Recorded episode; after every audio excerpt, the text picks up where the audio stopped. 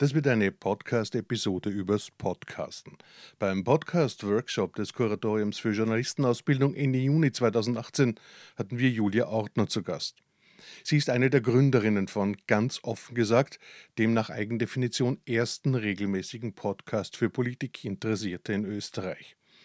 Julia Ortner hat uns einen tiefen Einblick hinter die Kulissen gegeben, von der Auswahl der Gäste, dass die Gespräche nicht geschnitten werden, bis zur Erkenntnis, dass Podcasts nicht im Internet gespeicherte Radiosendungen sind.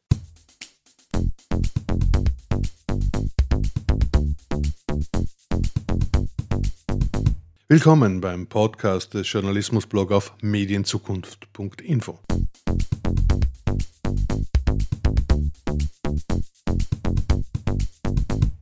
Einen schönen guten Morgen, Julia Ortner vom Podcast ganz offen gesagt. Herzlich willkommen in unserer Runde, einer Runde von Damen, die alle podcasten wollen. Und deswegen ist es umso interessanter, nicht nur über den Inhalt von ganz offen gesagt, sondern auch über das Making of zu sprechen. Vielleicht noch ganz kurz für alle, die es nicht wissen, wer ist Julia Ortner? Eine geborene Wienerin, studierte Publizistik, Philosophie. Und äh, Vorarlberg gemischt. Aber geboren in Wien, aufgewachsen auch in Vorarlberg, ist mir immer wichtig. Ist sehr viel herumgekommen bereits in der Medienwelt in äh, Österreich. 1998 beginnend mit der Presse, 2000 Stadtmagazin Falter, 2011 Zeit im Bild 2 und Pressestunde und wurde dann von der Eva Weißenberger als stellvertretende Chefredakteurin und Politikchefin im Jahr 2015 zu News geholt. Und äh, im Dezember 2016 hat dann Eva Weißenberger, Julia Ortner und etliche andere News verlassen und seither freie Journalistin und Buchautorin habe ich entnommen mit zahlreichen Auszeichnungen und eben seit zehn Monaten Mitproduzentin des Polit-Podcasts ganz offen gesagt. Er nennt sich der erste regelmäßige unabhängige Podcast für Politikinteressierte in Österreich. Transparent, und rein subjektiv steht in den äh, Show Notes. Äh, Frau Wartner, warum ein Podcast? Ähm, wir wollten eigentlich schon länger einen Podcast machen. Ähm, also die, die arbeiten an ganz offen gesagt, wir haben begonnen letzten August im Wahlkampf in der also in, in der dritten Augustwoche. Und es war natürlich so gedacht, wir wollten das so beginnen, dass Menschen besonders an Politik interessiert sind und es Wahlkampf immer eine, eine gute Trägerrakete. Also haben wir es auch darauf hingelegt. Die Vorarbeiten haben aber im Prinzip schon ein Jahr davor begonnen. Also wir haben schon ein Jahr davor noch in unseren damaligen äh, Funktionen gesagt, wir wollen einen politischen Podcast machen, wie könnte man das machen und haben begonnen, uns anzuhören, was gibt es international, ähm, wie schaut es aus mit Technik, wie bereitet man sowas vor, haben verschiedenste Versuche unter unternommen. Äh, und dann war eben der Zeitpunkt da und wir haben gesagt, jetzt haben wir einen Wahlkampf, wir wollen das gerne machen. Ich persönlich schreibe ja auch, ich bin Kommentatorin bei den Vorarlberger Nachrichten und, und schreibe auch für die SN, aber ich habe gesagt, ich möchte neben dem Schreiben gern auch ein neues Medium, jetzt auch was für mich Neues lernen und das war eben mit den, mit den beiden Kollegen, äh, Kolleginnen auch so ähm, und, und dann haben wir einfach experimentell begonnen und haben geschaut, wie es geht. Das neue Medium Podcast, äh, aufstrebendes Medium von den Vereinigten Staaten, wo, sehen Sie die Vorteile gegenüber anderen Medien? Sie sind eine Printlerin, Sie haben beim Fernsehen gearbeitet. Wo sehen Sie die Vorteile von Podcast in der Arbeit? Es ist, also Jetzt wieder eher subjektive Geschichte. Ich persönlich ähm, äh, finde ja, dass also bei, bei den unterschiedlichen Genres äh, finde ich immer Dinge, die mich persönlich interessieren, genauso wie das Fernsehen für die Emotionalität halt mag und, und das Schreiben, äh, für, also einfach für, für diese schreiberische Arbeit mag, finde ich, hast du beim Podcast dieses Unmittelbare. Also was sehr viele Hörer und Hörerinnen sagen, es ist natürlich so ein, eine Art zeitgemäßeres Radio, aber es ist anders als Radio, weil sie so direkt durch, weil die Menschen, die meisten Leute hören es halt über Kopfhörer irgendwie oder irgendwo, wenn sie unterwegs sind. Das heißt, sie haben schon allein so eine, eine Nähe und Unmittelbarkeit, die sie oft mit Radio gar nicht so erreichen können. Und das fand ich total interessant, dass es eigentlich so eine Form von äh, elektronischem Medium ist, das aber eine, eine große Nähe zum, zum Konsumenten, zur Konsumentin hat. Und in der Form ist das halt eben auch für einen, wenn man das ausprobiert, was Neues, finde ich. Ist was anderes, als wenn Sie jetzt eine Ö1, ich meine, Sie als äh, Radioauskenner, wenn Sie jetzt eine Ö1-Sendung haben, ähm, ich war ja dann auch äh, in Ö1-Runden schon und da unterhalten sich Leute ähm, in einer Journalsendung irgendwie über Politik.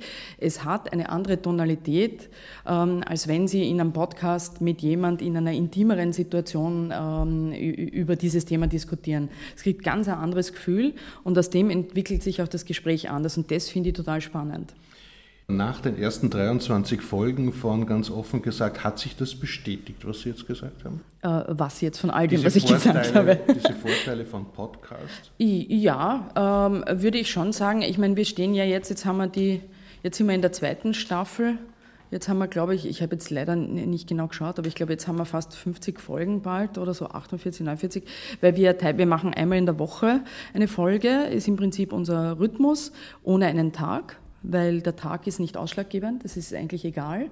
Sie müssen nicht sagen, ich komme immer so wie beim linearen Programm, aber die Leute müssen halbwegs wissen, es kommt in einen gewissen Abstand. Das ist wichtig. Wir machen einmal in der Woche, in intensiven Zeiten, wenn es sich ergibt, auch zweimal. Wir haben auch schon dreimal gemacht, aber im Prinzip einmal ist der Rhythmus. Und diese Form eben, äh, diese Form des anderen, ich glaube, de, des anderen Konsumierens bestätigt sich total. Also das kriegst du auch mit aus dem Feedback der Leute. Also weniger selber verlierst du das Gefühl, ähm, ein bisschen. Aber äh, eben gestern äh, bei der Veranstaltung, wo ich war, kommen dann auch Leute, die früher nie Podcasts gehört haben, weil das halt, das sind so amerikanische äh, Erzählungen, das hat mich nicht so interessiert, die jetzt halt irgendwie unseren hören und, äh, und wo man merkt, dass die das anders hören, als sie eben eine Ö1-Sendung hören. Das finde ich total interessant. Welche Rolle spielt dabei die Tatsache, dass Podcasts ständig gehört werden können? Weil ein Nachteil könnte man sagen von Radio ist die Linearität, dass also Radio vorbeiflutscht und dann ist es aus. Wie viel Rolle spielt das, dieses Ständige? Äh, ich ich glaube, das ist neben eben so dieser Unmittelbarkeit und neben diesem sehr, sehr nahen und persönlichen ist das wahrscheinlich der zweite Punkt, warum das auch gerade im angloamerikanischen Raum, wie Sie gesagt haben, schon so ein Riesengeschäft ist. Dort ist es ja in Wirklichkeit seit äh, American Life und Serial ein, ein Riesenbusiness. Ja. Das ist ja weitaus attraktiver als viele andere Mediengeschäfte, die wir uns heute überhaupt vorstellen können. Ähm, und das hat sicher auch damit zu tun, dass man selber, also dass einfach viele Leute, ich weiß nicht, wie es Ihnen geht, aber ich bin ja mittlerweile auch so, obwohl obwohl ich äh, klassisches Fernsehen nach wie vor schätze und Radio, ich, äh, ich mache vieles nicht mehr linear. Nicht? Also ich bin da, ich möchte die Dinge so konsumieren, wie sie mir passen und, und die Leute hören, also Podcasts, ich weiß nicht, wie es bei Ihnen ist, aber äh, viele halt, wenn sie unterwegs sind, äh, je nachdem Auto, öffentlicher Verkehr, sehr viele beim Sport sehr viele beim Kochen, was ich immer besonders charmant finde. Also können sagen, ja, und das ist praktisch, wenn eine Stunde lang das Gespräch ist, genauso lang brauche ich etwa beim Kochen, finde ich immer gut.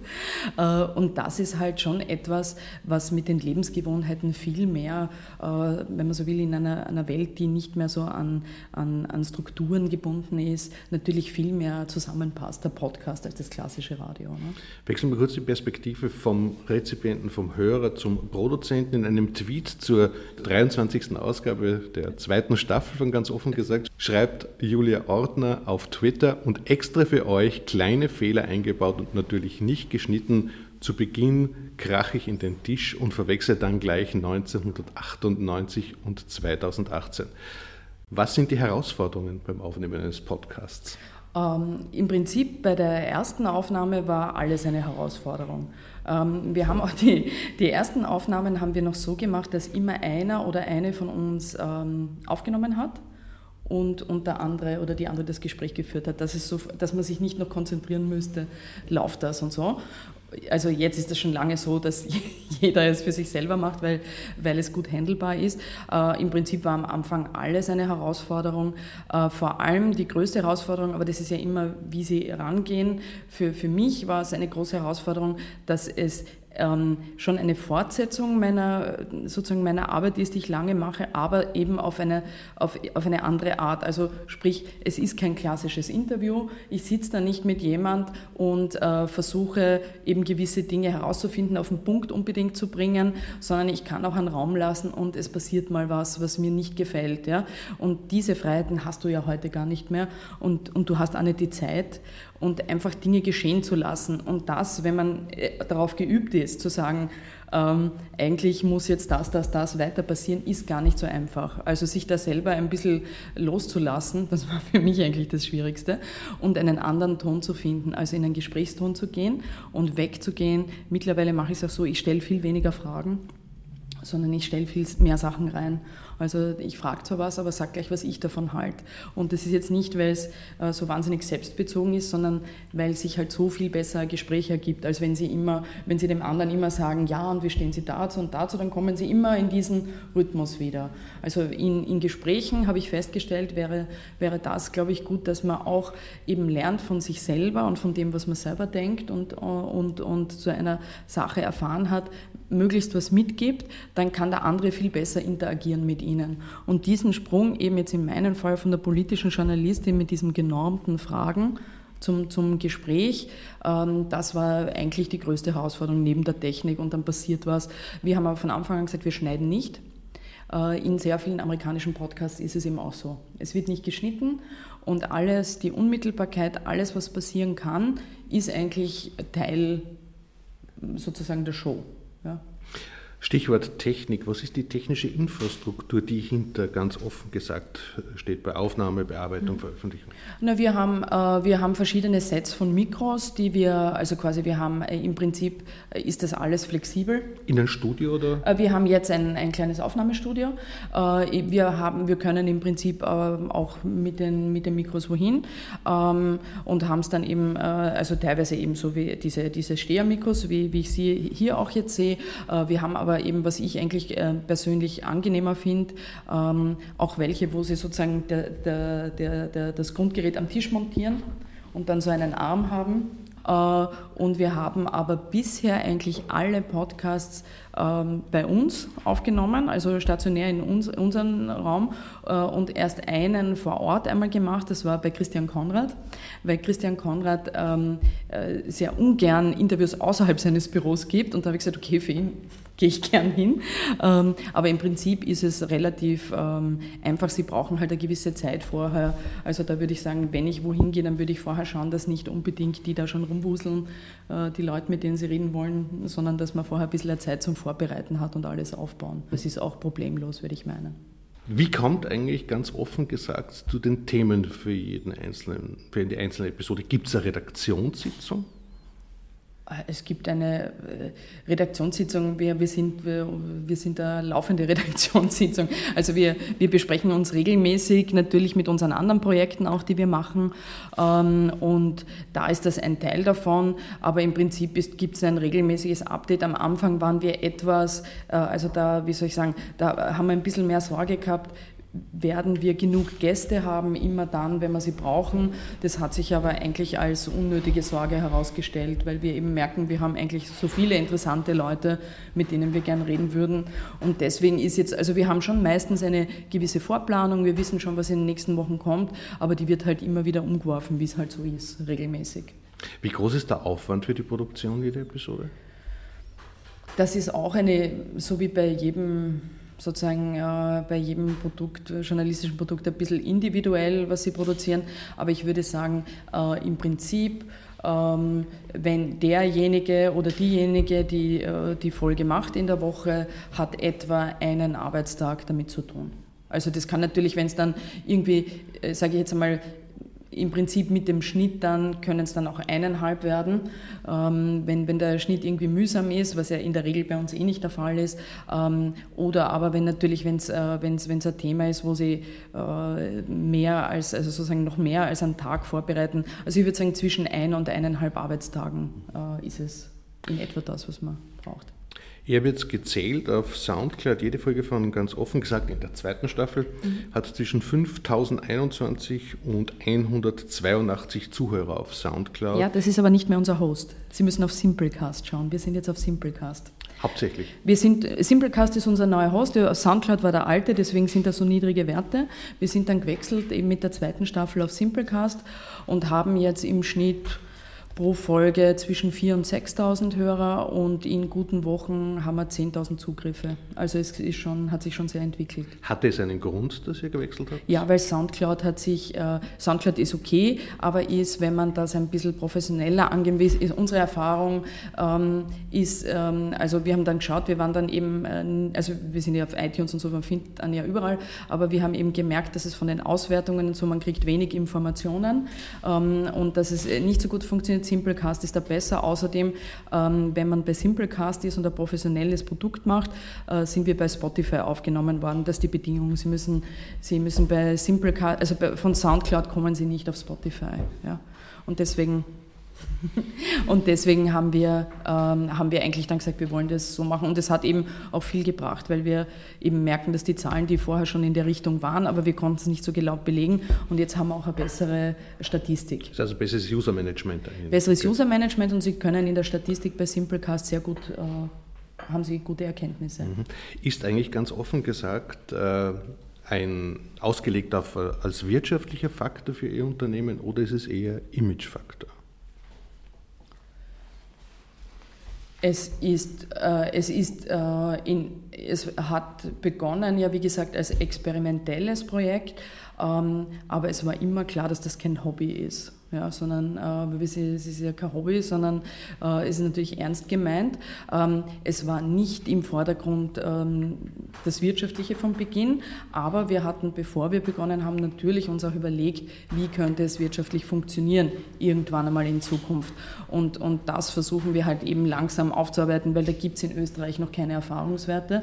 Und wir sind die Ersten, die das machen, weil der Falter mit seinem Falterradio, nachdem die über den Verlag funktionieren, müssen die ja damit kein Geld verdienen. Nicht? Also die können das ja einfach äh, mitlaufen lassen nicht? Über den, mit dem Raimund Löw. Ähm, und das ist eine andere Situation. Aber das war uns klar, dass wir natürlich bei allem, was wir machen, uns überlegen, was wäre das Businessmodell. Ja.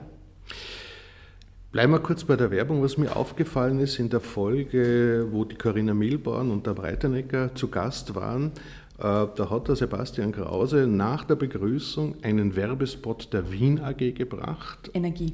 Entschuldigung, einen Werbespot der Wien Energie gebracht, ohne ähm, Trenner quasi, fast wie Native Advertisement. Er hat sogar auf sich selber bezogen in der Ich-Form. Ist das journalistisch sauer? Das ist, so macht man Podcast-Werbung in den USA. Wir sagen auch vorher immer, das ist jetzt eine entgeltliche Einschaltung, weil wir müssen von was leben. Also das ist ganz bewusst auf das angelegt. Und wir werben eben dezidiert natürlich nur für Sachen, die wir selber vertreten können. Also äh, es gab schon Anfragen, äh, wo wir sagen, dafür wollen wir keine Werbung machen. Aber wir haben eben bisher, also für Institutionen, für Produkte, wo man sagt, das ist okay für einen. Und genauso, also die Idee bei der Podcast-Werbung ist, und das macht Ezra Klein zum Beispiel, äh, der berühmte Journalist, der genauso ist, dass du es persönlich irgendwie bewirbst und du selber sprichst. Und dann ist es halt anders als ein klassischer Werbespot. Deswegen ist es ja wichtig, dass man sagt, das, wofür man wirbt, ist einem nicht peinlich, unangenehm und das will man nicht haben. Ich sehe das sehr professionell. Ähm, ich habe äh, bei vielen Medien gearbeitet, wir haben überall Inserate. Äh, neben meinen Kommentaren, Leitartikeln, Kolumnen, jetzt bei der VN stehen irgendwelche Inserate, die ich mir nicht aussuche, ähm, teilweise politisch, was auch immer. Und äh, das ist Teil, das finanziert uns und so ist das mit Werbung. Also ich habe da überhaupt keine Berührungspunkte, wenn es okay ist und wenn klar ist, das ist jetzt eine Werbung. Und ich fände es sogar komisch, ähm, also wenn man das jetzt so, so wie eine klassische Radio Radiowerbung, die halt der professionelle Sprecher oder Sprecherin macht, dann würde das ja total herausfallen aus der Idee. In Amerika ist es gang und gäbe, sagen Sie, es gibt auch Untersuchungen, dass diese Form von Werbung gut ankommt. Nur bei uns ist es ungewöhnlich. Äh, habt ihr da schon Reaktionen drauf bekommen? Äh, ja, dass alle sagen, wie macht sie das? Wir hätten auch gern Werbung für unseren Podcast. Ja, natürlich. Also äh, positive Reaktion. Ja, nein, also niemand sagt, äh, äh, weil ja klar ist, dass es Werbung ist, weil wir sagen, wir machen das, um das zu finanzieren. Ähm, und, und kein denkender Mensch kann ja Medienunternehmen, äh, auch kleinen Beginnenden vorwerfen, dass er Werbung nehmen. Ja, also wenn er das macht, mhm. dann hat er irgendwie ein wenig in der Branche verloren. Äh, nein, haben wir noch nie gehört. Ähm, es gibt grundsätzlich Leute, die keine Werbung hören wollen wissen wir ja, ähm, oder auch in einem Podcast keine Werbung hören wollen. Die sagen aber, ja, ich weiß jetzt dann, wenn da eine Werbung kommt, äh, man kann das ja nicht überspringen. Äh, okay, diese 45 Sekunden oder was das dauert, äh, okay, da denke ich mir immer derweil, ja, wann ist es fertig? Und also sie nehmen es irgendwie mit Gelassenheit, sagen wir so, bisher. Gibt es eigentlich ökonomische Ziele für den Podcast? Es gibt, äh, natürlich haben wir unsere Vorstellungen, ähm, aber das ist halt ein laufender Prozess. Also im Prinzip ist jetzt einmal die Vorstellung zu schauen, ähm, wie kann man, also dieser laufende Prozess, Werbung zu schalten, das funktioniert schon gut. Äh, die Frage ist, wie kann man weiterarbeiten? Gibt es Beteiligungsmodelle, die ich persönlich auch interessant finde, Abo-Modelle? Das funktioniert natürlich in den USA mit den vielen, vielen Menschen, die sie haben im Markt äh, ganz anders. Das kann in einem kleinen Land wie Österreich nie in der Form funktionieren, aber man kann sich gewisse Ideen davon schon hernehmen und da überlegen wir dann halt auch da zu experimentieren. Und es gibt natürlich grundsätzlich, weil Sie eben mit der Werbung meinen, also man kann natürlich, was, was die Amerikaner gerne machen, ist, ähm, sie machen alle fast Werbung, aber wenn du ein Abo hast, und dafür deine zwei Dollar pro Monat zahlst, kannst du dafür die Werbung äh, sozusagen umgehen oder du kriegst einen anderen Benefit und für, äh, für den Abonnenten. Und das ist natürlich etwas, wo man überlegen muss, wo wir versuchen, wie kann man das in einer kleineren Form oder auf unsere Verhältnisse umlegen. Wer hört eigentlich ganz offen gesagt? Gibt es ähm, Mediendaten, Nutzungsdaten, die ihr erhebt, erhoben habt? Äh, grundsätzlich grundsätzlich äh, kann man sagen, die Zielgruppe ist die Zielgruppe ist, also äh, weil Sie sagen Nutzungsdaten, ist es natürlich so, du hast in Österreich, nachdem es in Österreich eigentlich seit letztem Jahr erst so richtig beginnt, das war vor zehn Jahren, war es ja schon einmal Thema Podcast, dann war es völlig weg und erst eigentlich letztes Jahr mit uns und im faltenden Ding hat sich wieder aufgebaut.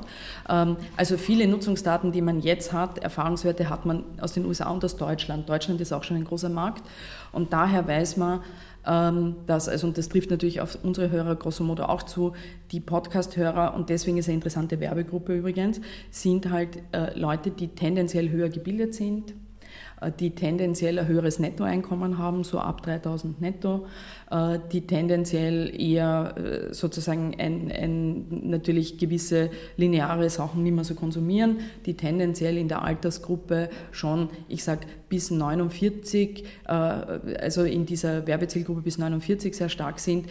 Danach, wenn die, die älteren Konsumenten gibt es wohl auch, aber das ist natürlich tendenziell weniger. Also Sie wissen schon so grobe Parameter über die Gruppe. Unsere Gruppe jetzt bei diesem Podcast, bei anderen, die wir eben planen, ist es natürlich anders, aber bei diesem diesem Sinn ist ausgerichtet die politmediale Blase äh, und äh, die hört uns.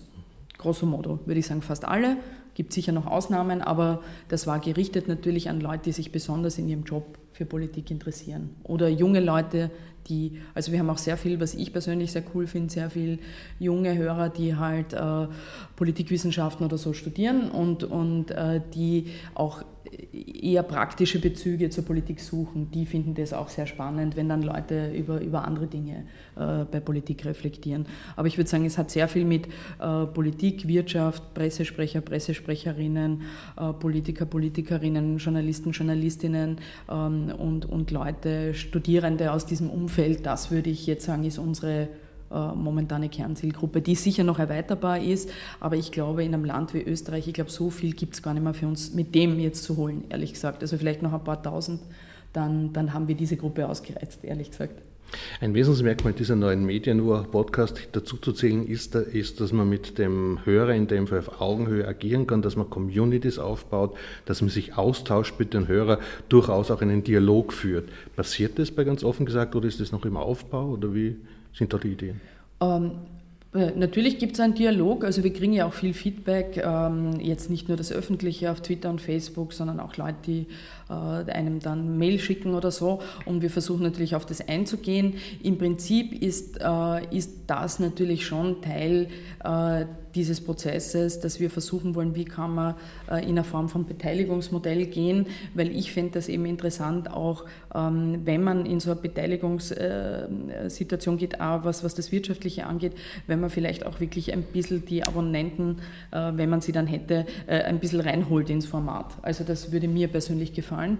Ähm, solche Sachen kann man sich schon überlegen. Momentan ist es eher so, was ich immer sehr gut finde, dass Leute halt sagen, ja, ähm, wollt ihr nicht einmal, also ich habe das Gefühl, dieses oder jenes Thema oder diese oder jene Personen kommen jetzt noch nicht so oft vor oder das wäre spannend. Da bin ich eigentlich immer recht froh. Ich meine, es gibt natürlich auch Wünsche, die man nicht erfüllen kann. Äh, äh, wir hätten gerne mal XY und du weißt, den wirst du nicht kriegen oder die. Aber bisher muss ich sagen, haben wir im Prinzip eigentlich jeden und jede, die wir wollten, auch bekommen. Manche drängen sich auf, die wollen wir nicht unbedingt, wie es halt immer ist. Ne? Aber äh, es gab wirklich bisher nur ein, zwei Ausnahmen. Ähm, und wir haben ja am Beginn, also eines, was wir geändert haben, war, wir haben ja begonnen damit, dass wir gesagt haben, keine aktiven Politiker und Politikerinnen, weil die erzählen da eh nichts verständlicherweise äh, teilweise auch. Und das haben wir dann ein bisschen geöffnet, weil wir festgestellt haben, es kommt halt schon darauf an, wenn jemand bereit ist und interessiert ist, gibt es auch Leute, die durchaus in der Lage sind, dann so ein Gespräch zu führen. Also zuletzt hatten wir vor der Medienenquete zum Beispiel den äh, Thomas Trotzter, SPÖ-Mediensprecher, der mit dem, das wirklich, also mit ihm schon so ein wirklich interessantes Gespräch, weil der halt auch jemand ist, der grundsätzlich zum Beispiel bereit ist, sich einzulassen. Es war vor der Enquete der Hans-Jörg Jennewein von der FPÖ da, der auch ein wirklich gutes Gespräch, also wo diese ganzen eher Ideen von Medienpolitik, die die FPÖ so hat, waren da, äh, waren auf einmal, also es, es, war eigentlich alles nicht mehr so radikal, sondern es war ein gutes Gespräch, es war wirklich interessant. Ähm, also da glaube ich schon, ist eine Persönlichkeitsfrage, da gibt es echt auch Leute, deswegen sagen wir lieber nicht aktive Politiker und Politikerinnen, aber wenn jemand gerne bereit ist, sich einzulassen und auch mal bereit ist, abseits äh, der normalen Pfade wirklich was zu sagen, dann finden wir es mittlerweile ganz gut gut, nicht ständig, ein bisschen in Abständen.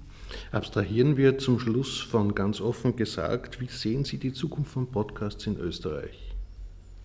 Ich glaube, man muss als erstes jetzt einen Markt aufbauen.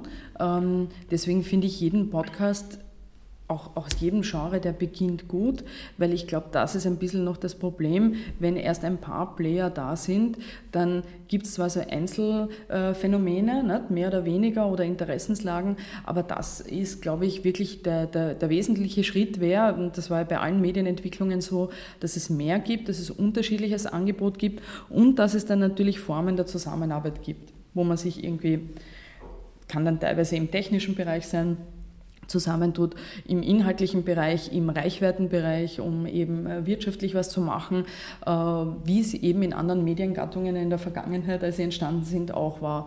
Und in den USA sehen wir ja, dass es natürlich ähm, seit, das hat begonnen eben bei denen schon so im Jahr, bei denen war es eher schon, ich würde sagen so, äh, vor etwa sechs, sieben Jahren dieser, diese totale Entwicklung in diese Richtung. Und da, das waren auch Netzwerke, die begonnen haben, mal schließen wir uns zusammen, so einzelne, die immer größer wurden. Und, und heute haben sie da wirkliche Konzerne. Ja, Konzerne, die so Panoply, diese also dieses Netzwerk zum Beispiel, die haben alles, das sind sozusagen alle, alles, was man sich an Podcasts von äh, Corporate Podcasts von Firmen bis hin zu Medienpodcasts vom Guardian und Co. bis hin eben zu Serial American Life. Also da, da, da findet sich alles quer durch und dann hast du natürlich, dann hast du so ein, äh, dann hast du so eine Breite, dann hast du jede Möglichkeit wirtschaftlich, weil du verkaufst über die Breite für, für jedes Format spezifisch dann aufgeteilt und das ist natürlich etwas, was heute gerade, wie wir wissen, zum Beispiel im Printbereich in der Form ja leider, aus meiner Perspektive leider gar nicht mehr so möglich ist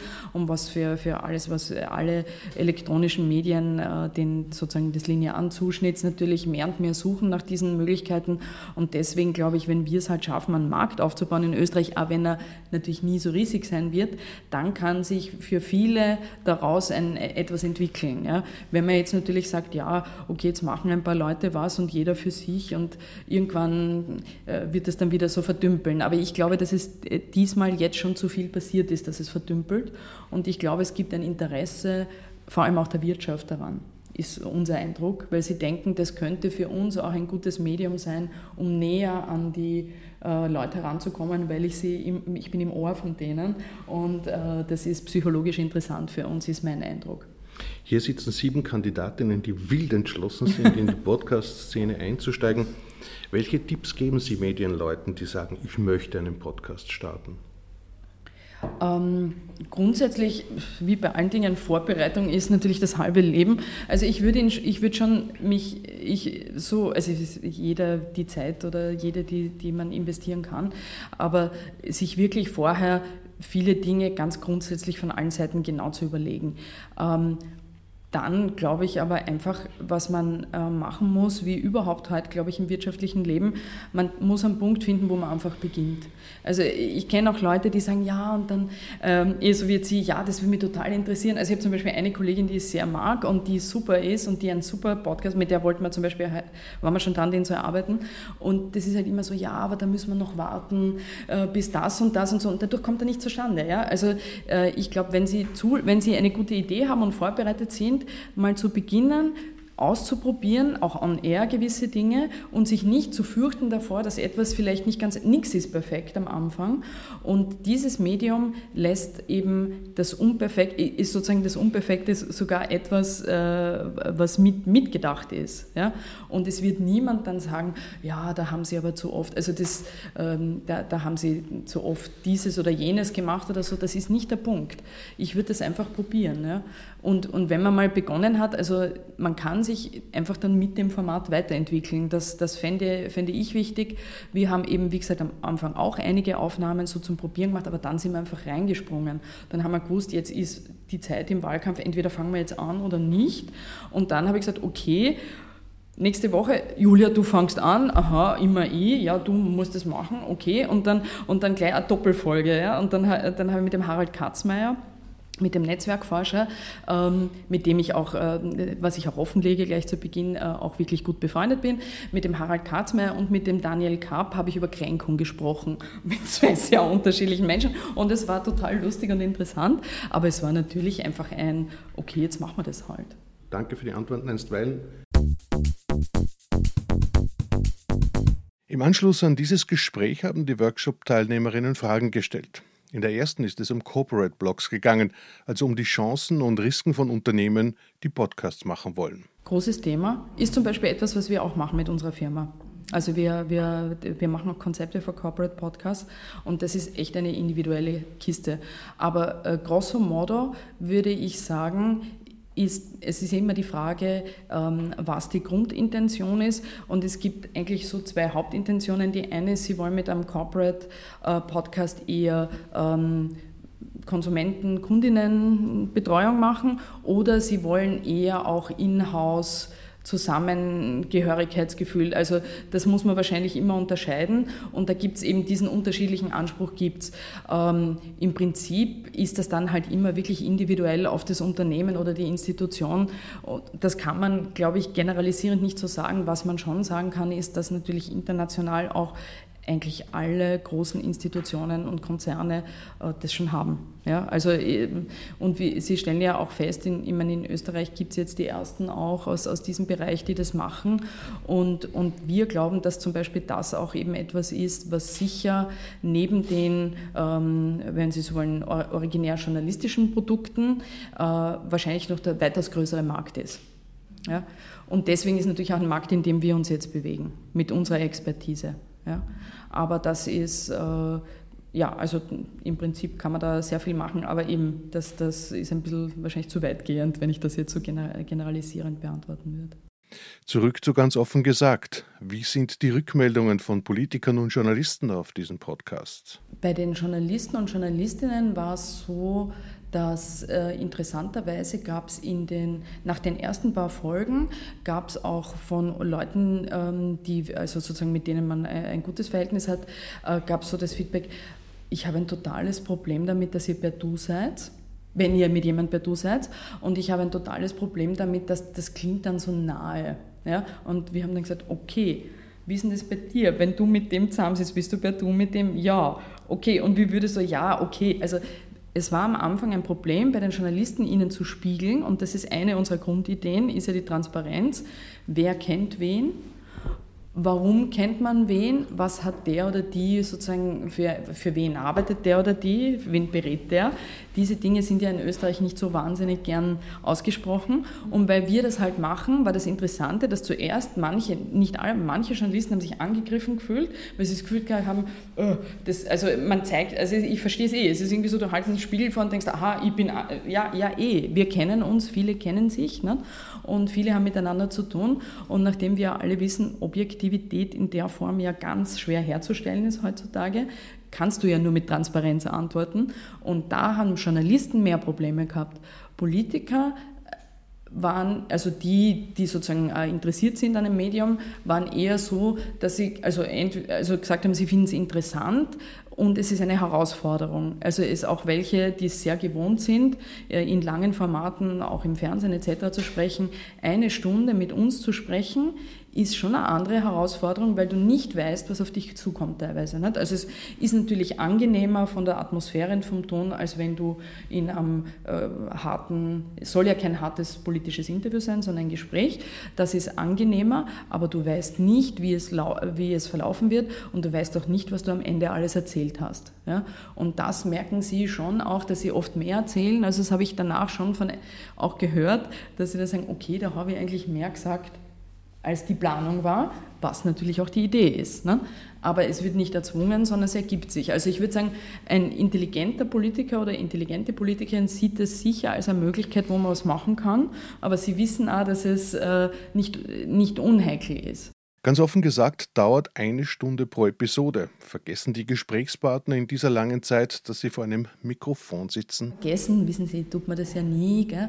Aber ich würde sagen, es ist natürlich, wenn man zu zweit wo sitzt und deswegen haben wir auch in der Regel nicht mehr den Dritten dabei, ist es natürlich was anderes. Sitzen dann in einem Raum zu zweit ja, und, und wenn, wenn das halbwegs passt, kann man da eben, kann man in, in dieser Form des Gesprächs die, äh, die eben eine andere ist, können Sie eine Form von ähm, äh, einer anderen Atmosphäre herstellen, die was möglich macht. Und eben mein Ziel ist es ja nicht, das, mein Ziel ist es überhaupt nicht, in dem Fall zu gewinnen ja? oder in dem Fall dem unbedingt was rauszureißen.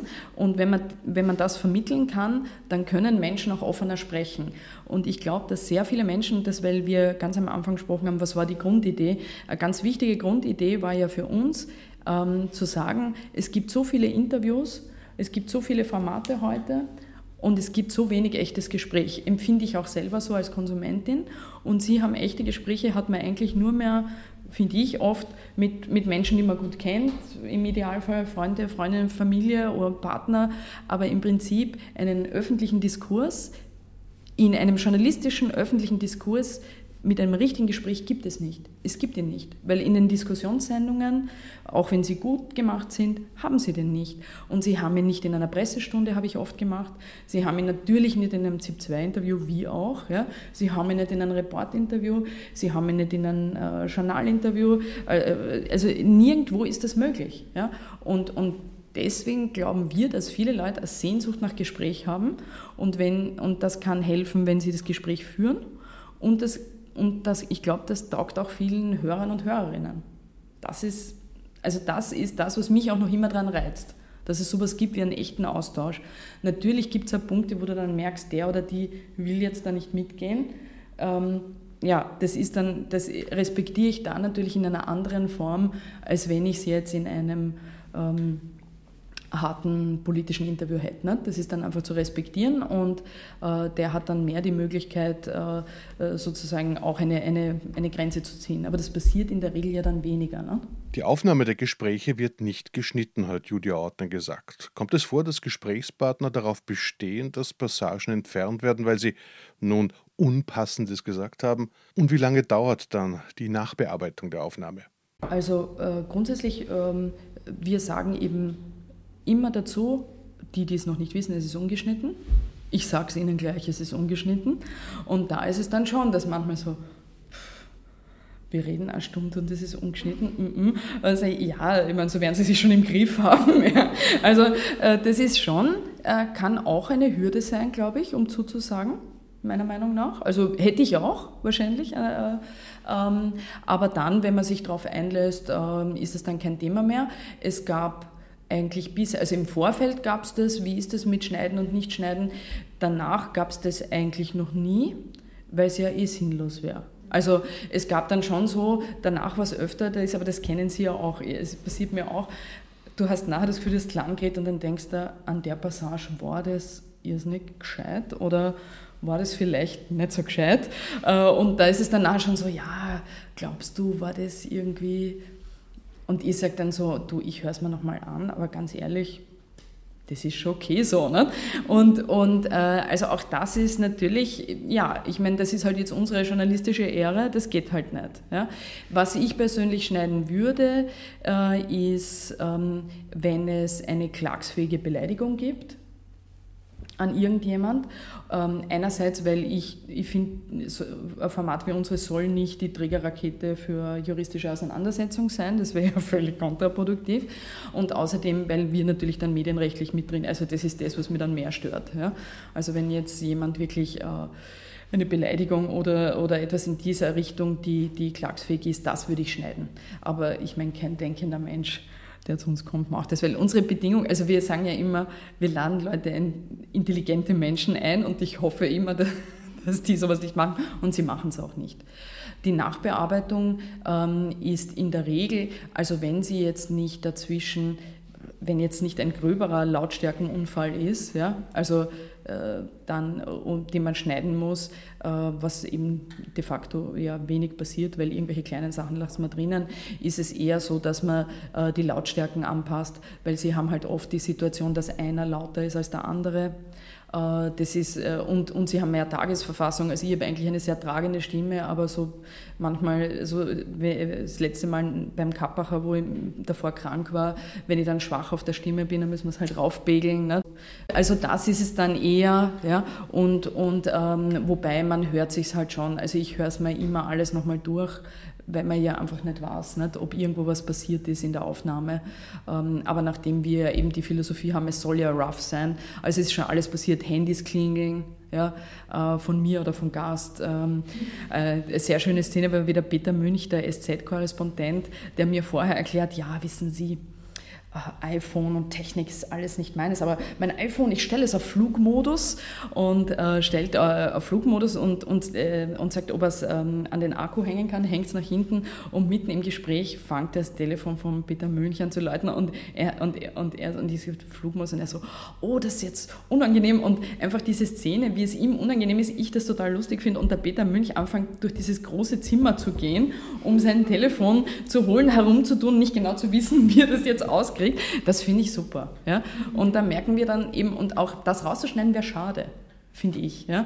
Und das finden zum Beispiel die Hörer und Hörerinnen. Wenn ihnen was passiert, sie lösen es aber charmant. Also das Wichtigste ist, wenn was passiert ist, so im Fernsehen habe ich das erklärt und äh, Sie kennen das auch, äh, man muss es immer sagen. Ja? Also man muss immer sagen, so, jetzt ist das und das passiert, wie ein Hörspiel, weil wenn die Leute sich auskennen, finden sie es lustig. Ähm, oder zum Beispiel letztens Nico Kern, der Sohn von Christian Kern, war mit seinem Hund da er kommt, der Nico nimmt seinen Hund mit. Ich habe schon befürchtet, dass er es tun wird. Und, ich, und ich finde den Hund aber sehr super. Deswegen, und er hat dann gesagt, ja, der ist jetzt dabei, der ist eh brav. Und der Hund war natürlich nicht brav. Und hat sich aufgeführt. Äh, er ist total süß, Cesare total süßer kleiner Hund, laut und süß und ist rum und hat immer was wollen und dann hat er ihn wieder beruhigt, dann hat er ein Plüschtier gehabt, das hat er zerlegt, dann ist die Eva Weißenberger ins Büro gekommen, er hat gedacht, das ist ein Einbrecher und hat angefangen, sie anzufallen, ja, und wir haben das halt alles laufen lassen, immer gesagt, äh, okay, äh, Cesare, komm her und so, und diese Hilflosigkeit von uns, diesen Hund zu bändigen, äh, ist natürlich schon in diesem Gespräch, das ohnehin turbulent war und witzig, ist das super. Also es wäre sehr schade gewesen, sowas rauszuschneiden, ja. Also deswegen glaube ich, dass alle Sachen, die irgendwie ähm, Leben zeigen und was passieren kann, äh, also es hören ja Sie auch gern, nicht? ich höre das auch gern und eben die, die, äh, die, die, die gerade das ist natürlich das amerikanische Modell, die machen das, die lassen das alle drin. Ja? Also da, da geht es einfach darum, und das unterscheidet sich ja dann nicht? von dem, was, was, äh, was so clean ist.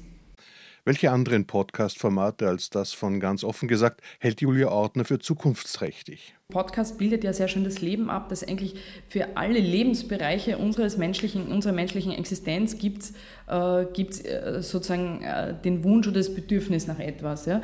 Wir arbeiten auch an unterschiedlichsten Formaten mit unterschiedlichen Leuten und was natürlich, also ich glaube, das eine, was, was ähm, äh, ein, ein, ein, ein, Grundbedürfnis erfüllt, ist die Erzählung. Deswegen sind ja diese großen, so wie Serial oder so, äh, die, die haben natürlich dieses, also dass sie quasi eine, eine Erzählung haben.